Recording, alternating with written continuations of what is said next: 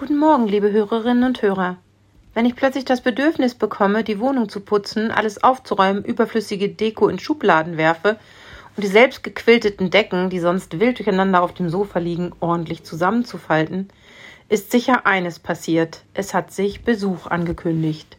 Nicht, dass wir ansonsten im Chaos und Staub versinken, das nicht.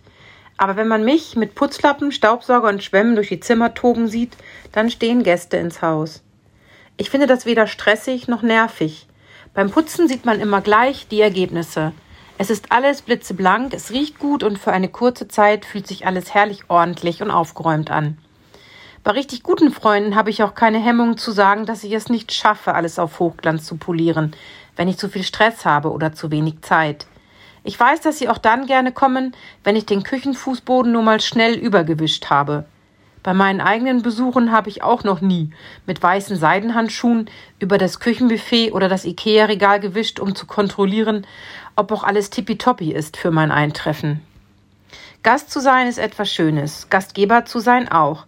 Beides ist so besonders, weil es Zeiträume sind, die abgesteckt sind. Besuch geht wieder.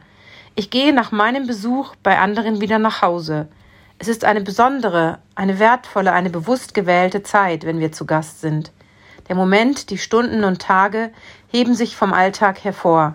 Zeit mit Besuch ist schön, wir freuen uns darauf. Es ist kein Geschäftstermin, kein belastender Zeitraum unter Druck. Es ist oft mit gemeinsamen Essen verbunden, mit Lachen und Reden. Kinder spielen, Erwachsene sitzen zusammen und genießen das. Gast zu sein, Gastgeber zu sein, ist schön. Die Losung für den heutigen Tag aus dem Alten Testament, aus Psalm 119, sagt kurz und knapp, ich bin ein Gast auf Erden. Da steht kein nur, kein Ach, ich bin ja bloß kurze Zeit auf der Erde, dann ist es auch schon wieder vorbei. Da steht, ich bin ein Gast auf Erden. Mir gefällt dieses schlichte und so kraftvolle Wort. Gott hat die Erde für uns geschaffen. Vermutlich nicht innerhalb von sieben Tagen. Dazu wissen wir zu viel über die Evolution. Aber dennoch mag ich den Gedanken, dass wir und unsere Welt mehr sind als biologische Daten und Fakten. Gott will, dass es Menschen gibt und den einen Ort, auf dem sie gemeinsam leben, die Erde. Und er ist der, der sich seine Gäste aussucht, der sie gerne einlädt und sie auf seiner Erde willkommen heißt.